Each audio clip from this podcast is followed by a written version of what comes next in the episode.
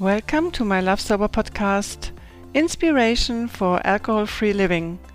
I'm your host, Chris Hartle, certified This Naked Mind coach with Annie Grace and a flight attendant with a big German airline.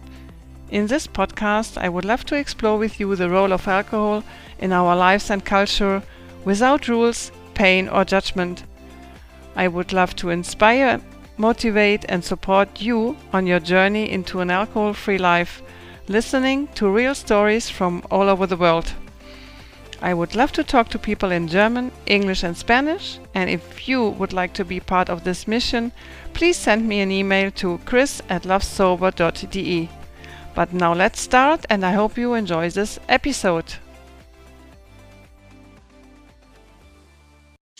You know, Annie says that alcohol doesn't taste good.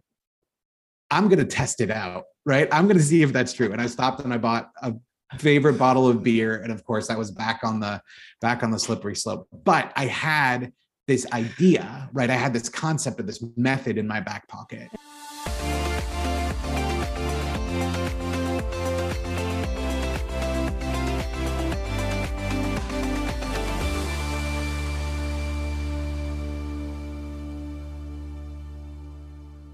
Hello, everybody. Well, today my guest is Scott Pinyard. He's the head coach of the This Mind Institute. And I'm really so happy, Scott, that you're here with me. And I'm so glad to talk to you. Hi, Scott. Welcome to the Love Sober podcast in Germany. Well, hello. I'm really excited to be here. It's so good to see you, Chris. Yeah, I'm excited too. And uh, do you remember that last year you did the interview with me? Exactly, I think it was in November, December. Was it really? But, yeah. yes, yes, it was. It was. Today, when I'm working in the forest, I was thinking it was exactly one year ago. And you asked me about my drinking journey, about my history. And now I'm returning. ah, I'm going to be put on the spot. Yeah, I'm happy. I'm happy to talk about it.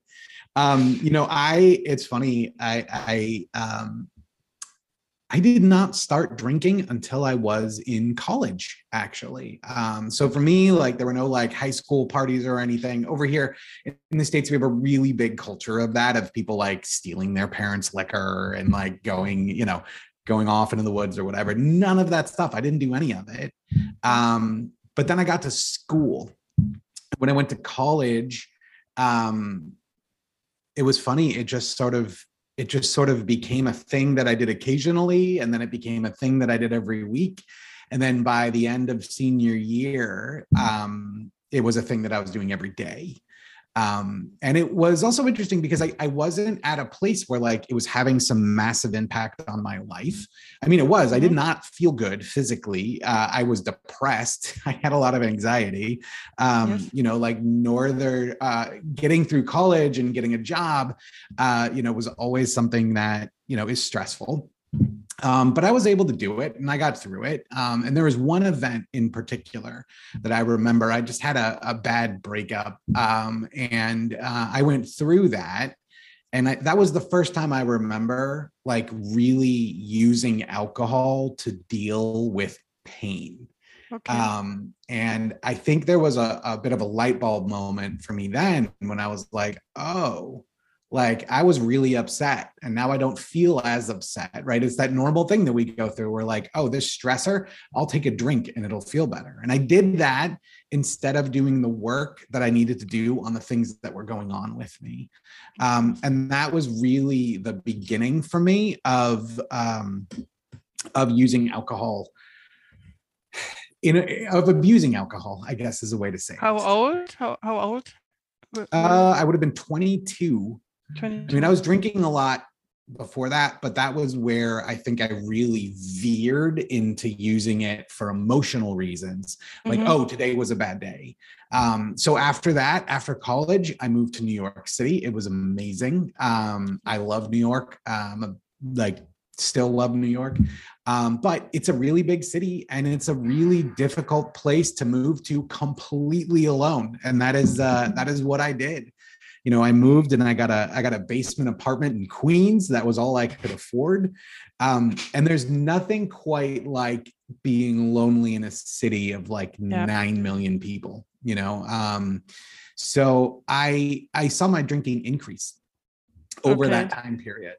Um, and there were definitely you know things that i did and experiences that i had that i certainly regretted afterward. Um, but it was just you know again i was kind of like young guy in the city right? Like the consequences weren't weren't really there for me yet. Like i was still functioning. Of um, course. and then um fast forward a little bit more uh, i got married and had a kid um, and then i got divorced um, and I would say it's that divorce and all of the stuff that comes with that um, that really kind of put me on yet another like another turning point. Um, and I saw my drinking increase significantly. Um, and during this time, you know, between New York and when I got divorced, it went up and down. You know, it wasn't okay. consistently in one direction, but um, that was really where things really took a turn. Um, and it wasn't very long after that that I realized that I needed to make a change. You know, I needed, uh, and I wanted okay. to, but I couldn't, right? Like I just felt so trapped. I felt so stuck. Um, and I tried lots of different things. You know, I, I tried going to AA meetings. My dad has been going to AA for I forget the number. It's close to 20 years. It's between 15 and 20 years. I don't know exactly what it is. Um, but um, yeah, so the idea would be, or so what I, I tried that. I tried reading books. I tried smart recovery, right? I tried all of these things. Um, and they all they worked maybe for a little bit um, you know, I ended up quitting mostly on willpower, but when I say quitting, I mean like a day or like two days. Um, and then one day I found this Naked Mind of the book. Um, how how did you find it? Where? Um, I think just Amazon. Or? Yeah, oh, Amazon. Yeah? Reddit has a really great um, R Stop Drinking, right? The the quit drinking group on Reddit is really really good, and I think I found it on there. Um, and then I immediately bought it. Um, on Kindle. Um, yes. And I did exactly what Annie says not to do, right? I read the whole thing in like two hours. Like I couldn't get enough because it was such a different perspective. It was yeah. so different than how I had been approaching the entire issue. Um, and I remember reading it and then I like closed the book and I'm like, you know what? I'm done. Right. Yeah. Um, I definitely felt that way. I had a new sense of um, a new sense of hope and a new sense of optimism. Um, but I hadn't really done the work. So what happened was, you know, I had the, I, I felt like, oh, right, this is it. I'm finished drinking. And within a few days, I remember very clearly, I was driving home from work. Um, and I, I remember thinking to myself, well, you know, Annie says that alcohol doesn't taste good. I'm going to test it out, right? I'm going to see if that's true. And I stopped and I bought a favorite bottle of beer. And of course that was back on the back on the slippery slope. But i had this idea right? I had this concept of this method in my back pocket. Yeah in your, um, in, your in your mind already no? Yeah. Mm-hmm. yeah. And so you know it's one of the things we say in the alcohol experiment that you can't unlearn what you've learned. Um, and so i spent you know it was probably another three months or so. I got through the holidays um, and then i was like i'm going to do this again. I'm going to reread this book but i'm going to do it differently. So instead of getting through the whole thing in two days i am going to take my time. And i went through the book and it's not a very big book um, but i went through the book over two months right? And what I did was every point that she brought up, every concept that she writes about, I journaled about. So I took mm-hmm. every concept that she gave us and I was like, how does this apply to me? Right. And not all of them necessarily do, but many, many of them do. And through doing that and taking my time, I changed my thinking. And I got to a point when I was ready to put down alcohol, and that was it you know i i i walked away. Um and it was great you know it was so it was so liberating. And i think looking back on the experience now doing it without the shame and blame and just beating myself up was what made all the difference in the world for me. Yeah and you did the work. No as you said you did the work. Um you you studied the book and you did um, the homework and reading. I think I read it also. Not so, uh, I don't know how many times. Maybe five times in English, ten times in German, and so this is all now in my mind, and it's like kind of normal to my brain, of course. Yeah, and I think that's the thing. I think, you know, when people, because we see this in our programs too, right? So our programs, so fast forward, spoiler alert, I'm now the head yes. coach of This Naked Mind. Yeah, right? you have we to explain built, what you're doing. yeah, we build programs. We do, uh, we help people quit drinking all over the world. Um, but there is, and I remember this from my own journey, there is this sense of pressure of like, I have to do something about this. I have to change this. I need like, and it's very real. Um, and you know, for me, I think I had that sense, I felt that pressure and I wasn't letting go to let myself actually change my thinking before I quit. That's what happened the first time, right? I read these ideas and it was amazing and I was learning this stuff, but I hadn't actually changed the way I thought. And that's why after a few days, I was back at it you know okay. but it really is like you talk about like reading the book multiple times like that is really what it takes you know and then applying this stuff to your own journey when you do that it's amazing it's amazing what mm-hmm. can happen yeah i stopped and then um, i started also the alcohol uh, i read the book i stopped i read the book and then I applied for the live alcohol experiment in July 2020, I think. And then I think mm-hmm. I did some more life experimental. And um, even I had stopped, but then I did the work after. I did the work afterward, afterwards. Yeah. So.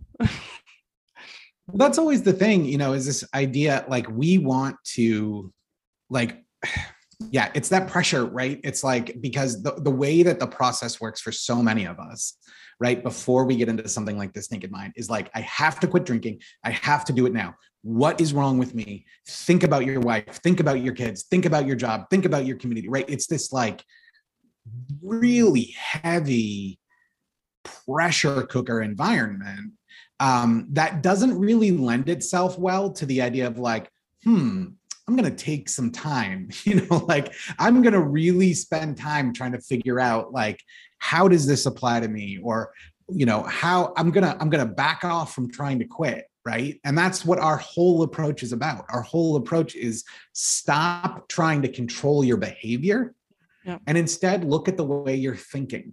And it's all based on a really simple premise right? Like the way that the way that people operate very often in uh, in these in trying to quit drinking is this right we think oh i want to quit drinking so what i have to do is just put down the alcohol Mm. But there's a lot more going on there, right? And so we look at it through this idea of knowledge, emotion, and action, right? Action is actually quitting drinking.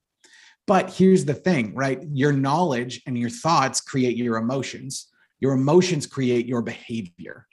And so when you just try to change your behavior, especially with something as, as difficult to change as alcohol, you're going to run into cognitive dissonance because you're still going to have the emotions about wanting to drink. You're still going to have the thoughts about wanting to drink. Exactly. Yeah. And so, what I find is a lot of people are just trying to change that behavior side of things. And it really, um, it, it's really hard.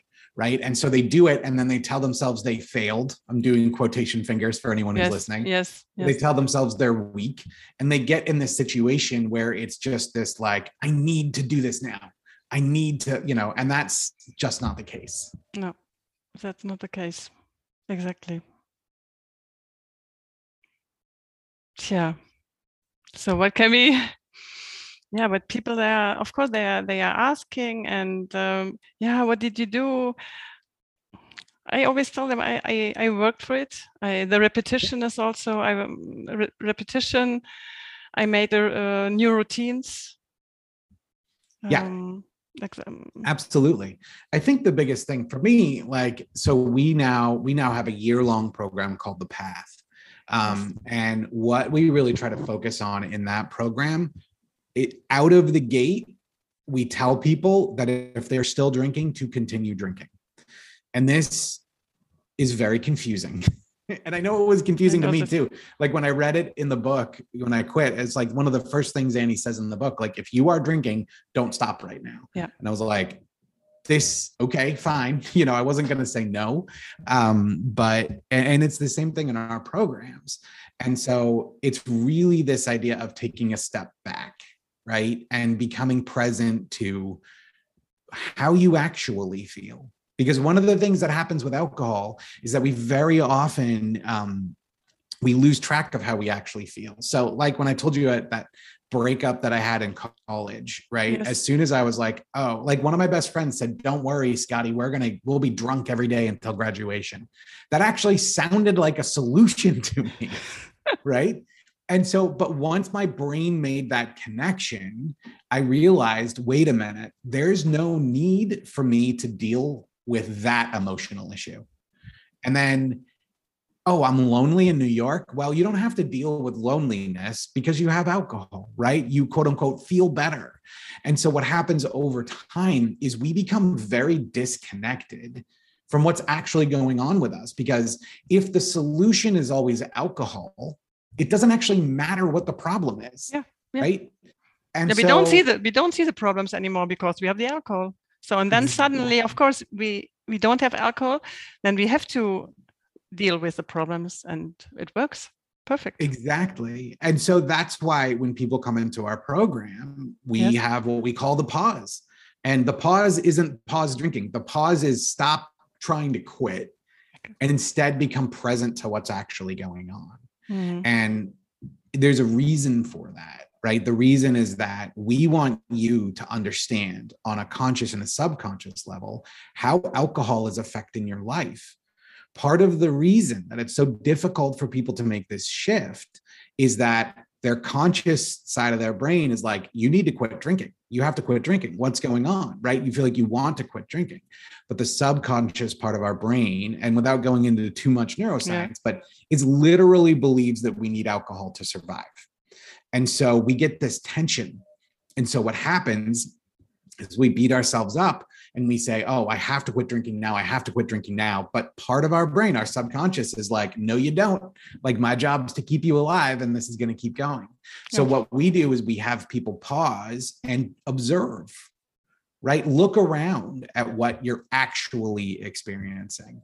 Look around at you know, one of my favorite exercises. And I have had people completely quit drinking just by doing this one thing, right? What they do is before they drink, you know, during the day. So let's say it's a busy day at work and they're they're at work and you know, like me, like dreaming of this glass of scotch at the end of the day. So before you have this glass of scotch, write down how you feel right now and how you're going to feel half an hour after you finish that glass of scotch. And then have the glass of scotch. Yes. And then 30 minutes later, write down how you actually feel and then compare those two things. Right. And it's amazing when you do this because you actually don't get, you don't, mm. well, I don't want to spoil it, but yes, yes. it's not what you think it is. Right. Yeah. And the idea of this and of so many other things we're doing is that yes, your conscious mind wants to quit drinking. That's why you paid money to be in the path. But it's your subconscious mind that's this... that's holding on to this. Mm-hmm. And so these different experiences are displaying to your subconscious brain like hang on a minute. This doesn't work. This isn't what you want it to be. And over time what happens is your thinking shifts. And we like to say that you lose your desire to drink. That changes everything. Exactly. I think this is what what happened to you. This is what happened to me. I realized one day it was very fast. After one week, I'm done with alcohol. I'm really done. Yeah. Yeah. And it's a weird. It's a weird sort of peaceful realization. You know, yeah. like yeah. when I compare what it was like to quit drinking when I when I took my time and went through the book with everything else I had tried, I I would be very optimistic right? Like I'd be really excited every time. Like this is it, right? Because I wanted it so bad.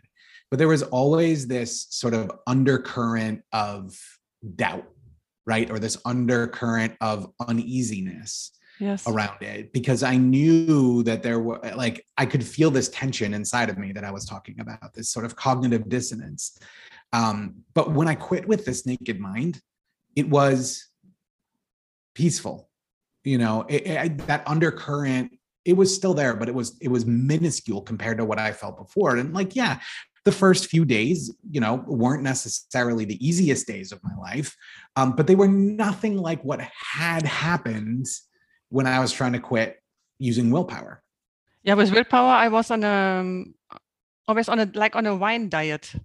No, I, yeah, I could I could do it for three months, but then the diet was over and I started again. And after a few days, I was at the same level as I had been before. So this was like yeah, like on a diet, and with this naked mind, I'm free. I'm free. I'm happy. I'm relaxed i'm yeah it's peaceful as you as you said it's a good it's a nice word very yeah, peaceful I mean, it's so yeah it's so different and so our goal is to help people see that because ultimately we have everything we need to make this shift right? Like we we you have anyone who is a pro coming into our programs or working with you chris like they have what they need to change.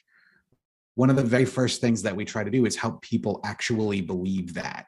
Yes. Um, because i know you know going through my process if someone had told me that after it took me about six years to finally quit but mm-hmm. after even after the first year let alone after five years i would have told them you're out of your mind i don't have it right i'm not strong enough i'm not uh, I'm not good enough. Maybe I don't deserve it, right? There's all of these thoughts that people have. Mm-hmm. But like that truly is at the end of the day, the truth. Like we are definitely teaching concepts, we're teaching ideas. We are not like we're we're pointing you to the strength that you already have, not to uh, some new set of rules. Like, yes, there's ideas and stuff, but the reality is you have everything you need. And that to me is like one of the most powerful things about what we do. Yeah. Because instead of saying, oh, I need willpower, right? I need some sort of outside help, what we are saying is, no, no, no, you've already got it. Yes. And there's a way out of this. And that yeah. to me is, that means a lot to me personally. Yeah. For, me to we provide hope and a lot of optimism also I mean, yes. this is one of my biggest yeah parts I can give to the really to the clients because I'm very optimistic always and I'm very positive. So um, one of my I was really happy today. I have a client. She's doing like a pause. She's really working now. We do we work together for three weeks, I think. She's doing a pause, and she sent me today a picture. She's one day she she got without alcohol, so this was for her really unbelievable. I think she's for years and never stopped in a day. She was so happy about this one day. And I said, continue reading, continue working. We will work together. And maybe it takes another six months that she will get the, the feeling to, yeah, that she, she says, okay, I'm done. But the feeling when she wrote me the, the message today was amazing. Yeah. It was really, she was so happy. I, I think the other thing you bring up this idea of like taking time to get to that point, and it's so funny. You know, I tell people all the time, they'll come through a program of ours like the 30 day alcohol experiment, and they'll go, I completely failed, right? I didn't quit drinking. I, yeah. And it's I always have to remind people, you know, and I'll ask them, you know, when we're when we have Zoom calls or coaching calls, and our coaches will ask too, like, how long have you been drinking? And they'll say something like 30 years. And then I'll say, did you really like let's be be gentle with yourself here. Is it fair for you to expect to eliminate 30 years of al- of drinking in 30 days? Right? Does that happen? Mm. And then they'll go, uh, no, not really. But then I'll start asking them questions. And those questions will point out to them that their thinking is shifting, right? We spend so much time thinking like this is some sort of binary thing. Either you fail or you succeed. That's it. The reality is that's not how humans work, right? That's not how change works. It works in stages. So even if someone comes into something like the live alcohol experiment, and the idea behind the experiment is that you take 30 days off of drinking, learn about how alcohol affects you mentally and physically, how it affects your relationships and everything else. Mm-hmm. Um, and then decide at the end what you want to do. Even if you come into the experiment doing that, and then you drink all the way through, you will still have learned things. Of course, you, right? you watch the, you watch the videos or yeah. you read the daily emails. Yeah. And I mean, hell, even just signing up for it is a win. Exactly. you know, even if you don't watch the videos. Yep. And that's what I try to point out to people is that like this is an incremental process. And yes, right, with more program and more help and coaching and support, you can get through it faster. But at the end of the day, it's still a process. So six months is great right? And then you get to the other side and i have to imagine that your client would be able to look back on their journey and be like oh yeah i was i was seeing it shift but i wasn't quite there. And then one day you're free. Yes. um, that's what it's all about.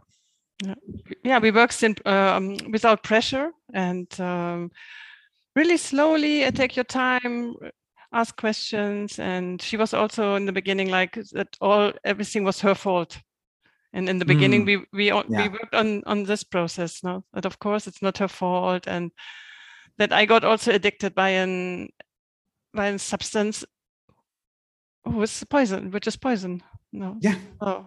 and it's not. I mean, it's so again, it's so so easy for us to blame ourselves, and that's you know culturally certain here certainly here in the united states like that's the story right? The story is there are normal people and alcoholics. Um, yes, we know. Same here.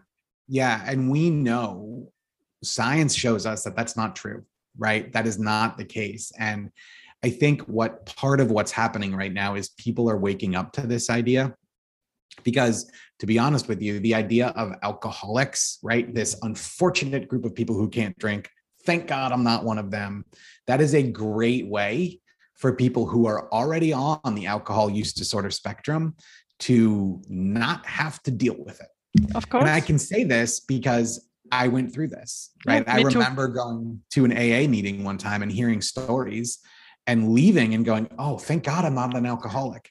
And it's like, dude, you were at the meeting for a reason, right? Yeah, but this happened, I think, to everybody. This yeah. Is, this is a story. You think that this is not going to happen to you? You're safe you're safe no? Exactly. you see that you that you are drinking a, a bit too much but uh, the guy in front of the of the railway station is far away from from, from right. you, no? yeah. And and it's always this idea of like well i'm not there yet. Yes i'm not there yet exactly. So like when when this thing happens then then i have a problem right? And it's like again and it's scary and i and it, it can feel very lonely but like there is a reason that you might be going to that meeting. There is a reason that you're having those thoughts about drinking. Yeah. and that reason is that you're drinking too much and you know it but you don't want to admit it. And so it's that time that's really that's really hard for people which is why like we offer like honestly probably 80% of our content is free between the podcast and the blogs. There's a free version of the alcohol experiment. Yes. We want to make this barrier to entry so low for people because we know what it's like to be in that mode right? Like um you know for me i would have i would have time periods where i'm like i i need to quit drinking. When that didn't work i would have time periods which is like you know what? This is fine right? And then the excuses came up like oh a lot of people drink this much or i'm not as bad as i was before or you and you know you you went through yeah it. i know. so like our goal is when people are in those windows right in that time where they're vulnerable and they're they're willing to admit it is to give them as much information as possible and let them understand that it's not their fault and that they actually have what they need to move forward yeah. you know and and that's hard but that is that is a big part of what we try to do. Yeah i like the you know that i'm also a, as a mentor in the alcohol experiment and i really like it. I like it very much the the live alcohol experiment.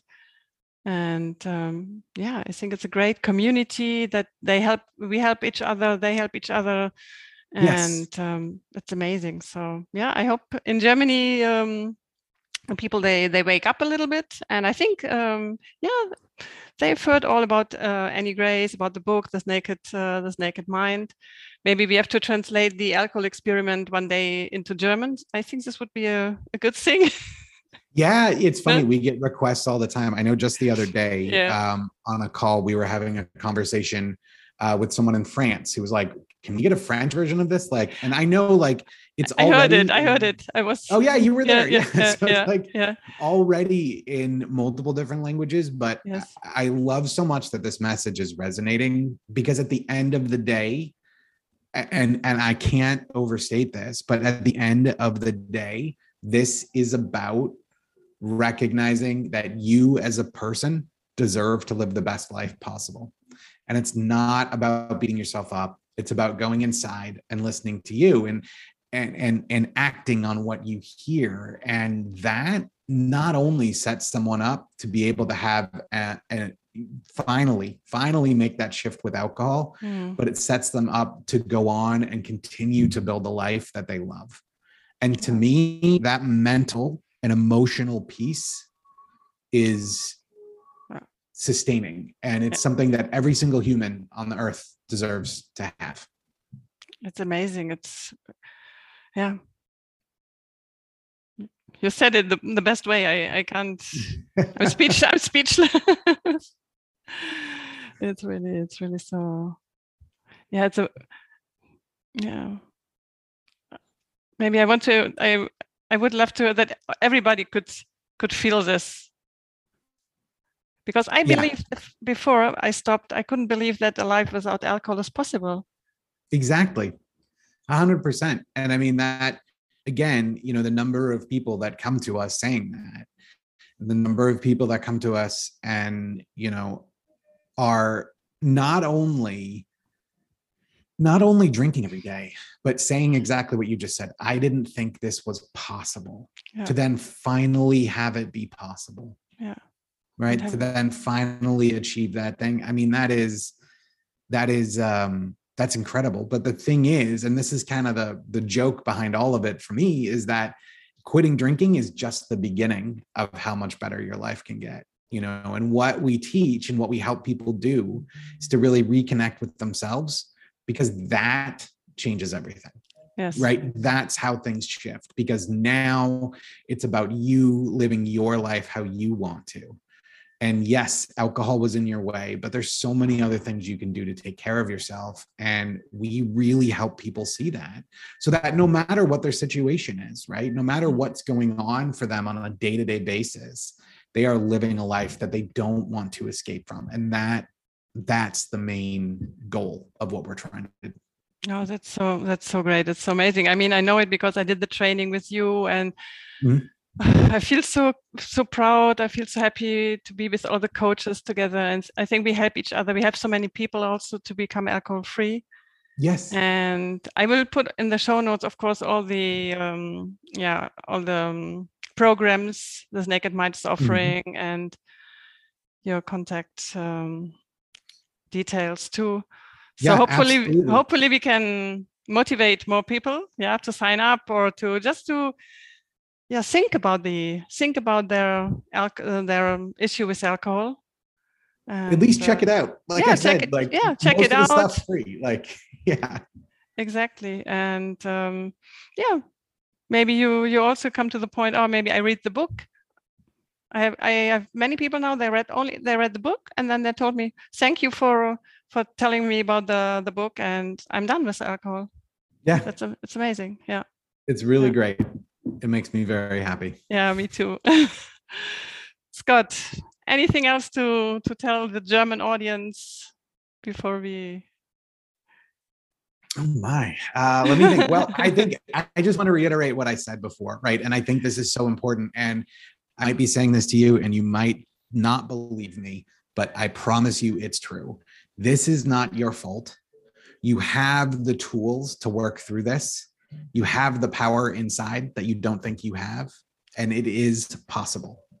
yeah oh thank you so much thank you thank you for being my guest Thank you for having me. This was really fun. No, I'm really, really happy with you. Thank you so much, Scott. And um, yeah, see you and we talk to you. Oh, I talk to you soon.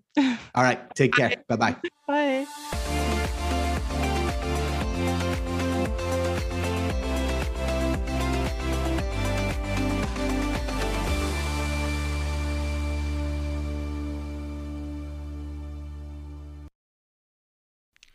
Thank you very much for tuning in and listening to my Love Sober podcast. I hope I could inspire, motivate, or support you a bit. My mission is to show you with enthusiasm and love that life without alcohol is so beautiful and that changes are possible. I stopped drinking at the age of 56 and started a podcast at the age of 57. So, where do you wait for? Start now. Everything is possible, no matter at what age. If you like to have support or just a chat, have a look on my website lovesober.de or send me an email to chris at lovesober.de. And if you like to be my guest, please write me an email. I also invite you to be part of my private Love Sober Facebook community with people from all over the world. You can find the links in the show notes. If this was kind of fun to you, I invite you to hit subscribe and share this with your friends and family. I would be grateful if you would take a moment to rate and review this podcast so together we could reach more people who are looking for an alcohol free life. Thank you so much for being my guest, and I can't wait to see you next Sunday. Bye bye.